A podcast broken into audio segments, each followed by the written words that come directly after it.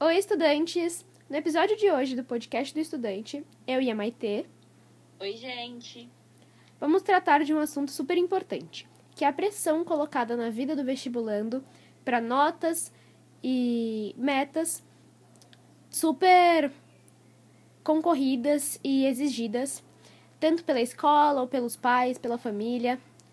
E para isso trouxemos um convidado super especial, um vestibulando, que vive esse assunto todos os dias, para conversar com a gente sobre isso.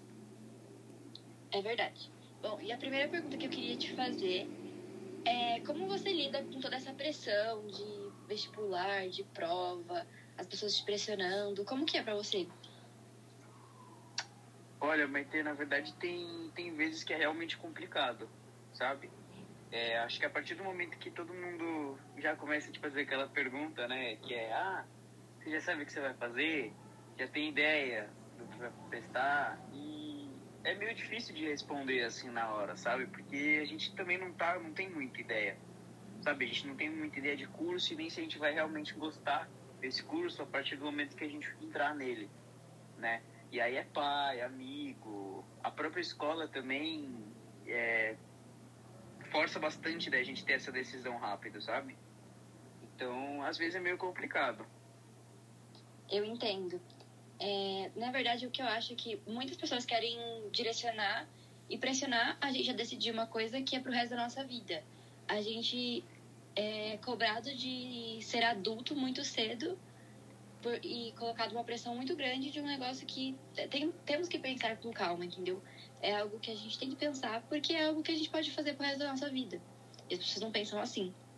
Sim, e de Sim. fato a gente tem pressão de, de ambos os lados. Mas, Pedro, você acha que a pressão vem mais de que lado? Ah, eu acho que muitas vezes da, da própria escola, né?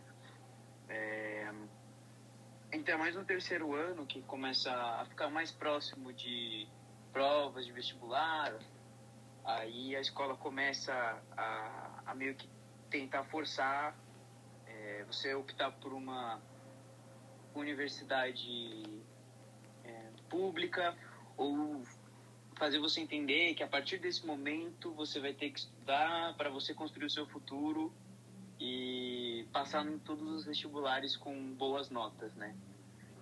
Os pais também, nesse quesito, é, podem até te ajudar, entende? É, tem alguns pais que realmente gostam de discutir em casa, né, com o filho, é, quais são as ideias dele para fazer o vestibular e para seguir a carreira também. Então, na minha opinião, eu acho que mais da parte escolar mesmo é que vem essa, essa pressão toda.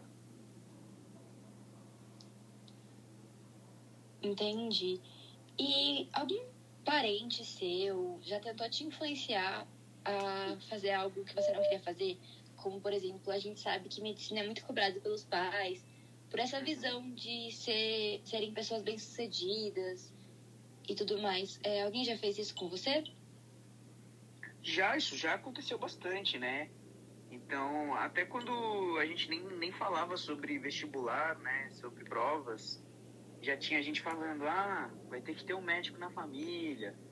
Meu pai sempre puxou muito é, essa ideia de, de curso de medicina, fazer uma faculdade relacionada à medicina, ou advocacia também, que não sei, talvez na visão dele seja cursos garantidos, assim, que vão te, te trazer um benefício no futuro, um benefício material, entende? Mas muitas vezes não é nem o que você procura é, pessoalmente. Sim. Aconteceu alguma coisa semelhante comigo, né? Quando eu quero seguir alguma coisa relacionada à saúde e quando eu já citei essa ideia para os meus pais, me- meus pais já focaram totalmente o olhar nisso e não quiseram saber mais de nada. Como se eu fosse obrigada a seguir esse curso e não pudesse fazer mais nada fora daquilo.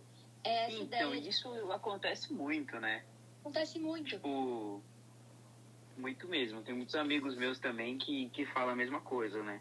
Isso é bem complicado também, porque muitas pessoas que têm, sofrem essa, essa pressão, eu acho que principalmente na área de medicina e tudo mais, que é um dos cursos mais concorridos hoje em dia, e acabam, por, por livre pressão, conseguindo passar no vestibular, entrar na faculdade e lá percebe que realmente não é isso que quer, mas fica com medo de desistir do curso porque lutou tanto por estar ali. Exatamente. E a Exato. família e os amigos, sabe, glorificam tanto aquele seu lugar e você vai desistir daquilo. Então, acho que isso gera muita doença, tipo, Não, doença mental e, e tal. outra verdade. coisa também, né, Anny? Às, às vezes muita, muita gente, né, dos adolescentes, começam a, a meio que tentar deixar os pais orgulhosos e esquecem da vontade própria. Sim, E aí tem um, um problema gigante no, no futuro, por até não, não gostar de. até trabalhar com o que não gosta, entende?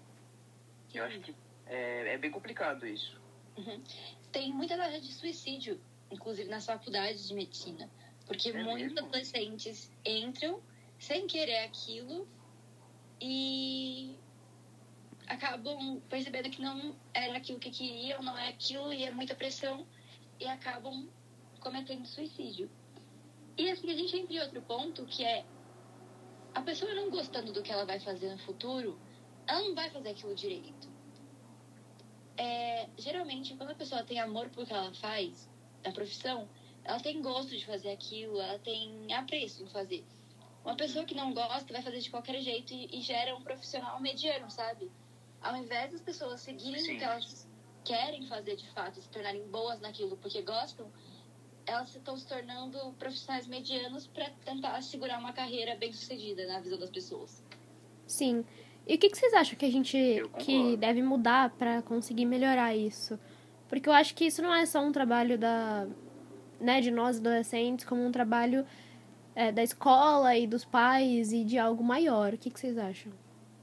É, na verdade, eu acho que a gente tem que abrir um pouco a cabeça para olhar as profissões mesmo.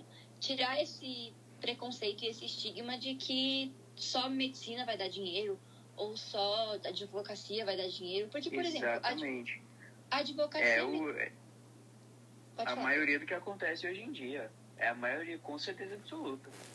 Sim, a advocacia mesmo hoje em dia nem é um curso mais que dá tanto dinheiro assim, se você for olhar de fato, sabe?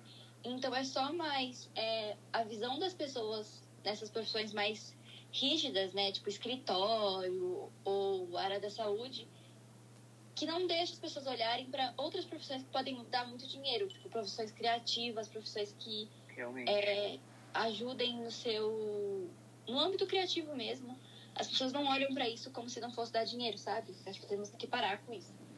Sim, e a gente tem que contar também que, meu, ao longo do, desses anos surgiram muitas novas faculdades que alguns anos atrás a gente nem conseguia pensar, né? Exato. Que é o caso, por exemplo, da engenharia biomédica, entendeu? Há alguns anos atrás a gente não, não ia estar pensando em talvez repor células do corpo humano com, com a tecnologia, entende? Então, a partir do momento em que esses novos cursos, essas novas faculdades, elas começam a, a surgir, a mentalidade tem que, tem que mudar também, né? Para acompanhar o, o ritmo, sabe? Exato. As novas profissões estão aí elas vêm é, cada vez mais aumentando, né?